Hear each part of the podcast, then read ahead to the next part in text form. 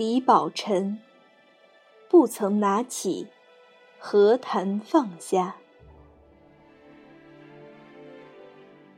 一日，与一大德论其放下的话题，很有感慨。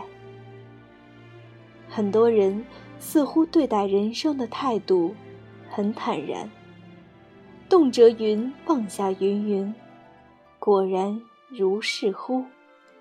谬也。很多人所云之放下，不过是对自己没有追求的一种搪塞。你天天想着发财，但是未能如愿，便言放下是出自本心吗？不可能吧。你天天想着当官，什么长都没有弄成，便云放下，真的吗？不大可能吧。很多言放下者，究其本身就从来没有拿起过。没有拿起，你放下的是什么？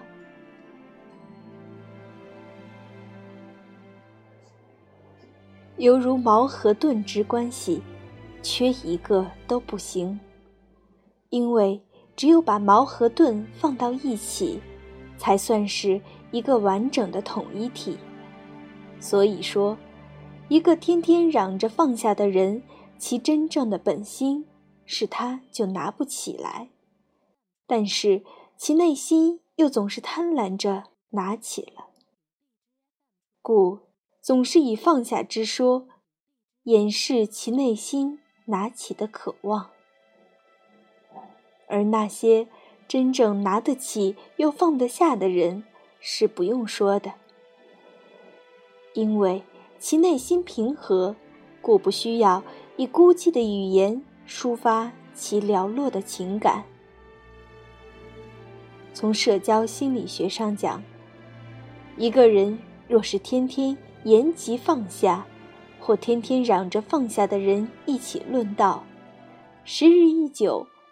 你不是放不下的问题，而是什么都拿不起了。这个时候就会导致心理的变态，对什么都是牢骚或不满。故理事孤陋。